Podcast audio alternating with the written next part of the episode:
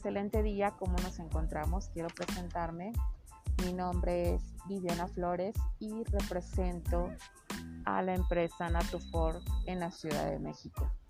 Hoy quiero platicarles un poquito acerca de lo que muchos padecemos todos los días de nuestra vida y el cual tiene como nombre la obesidad y el sobrepeso. Y de verdad que créanme que es un tema muy importantísimo porque a pesar de que muchos sabemos que padecemos sobrepeso, no le tomamos como que la importancia y después dejamos avanzar esto hasta que la hacemos como esta enfermedad grave de la obesidad.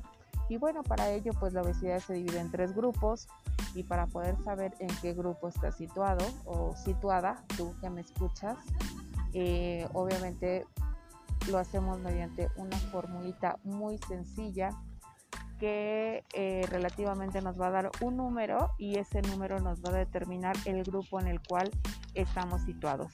Así que el índice de masa corporal o el índice de Ketelet lo vamos a sacar situando nuestro peso dividido sobre nuestra altura elevada al cuadrado.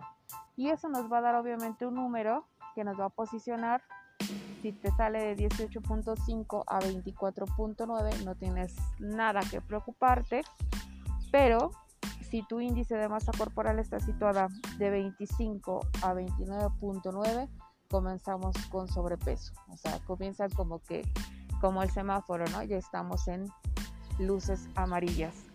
Y a partir de 30 a 35 nos situamos en obesidad grado 1, de 35 a 40 en obesidad grado 2 y de 40 en adelante hablamos de obesidad grado 3 y obviamente pues de obesidad mórbida.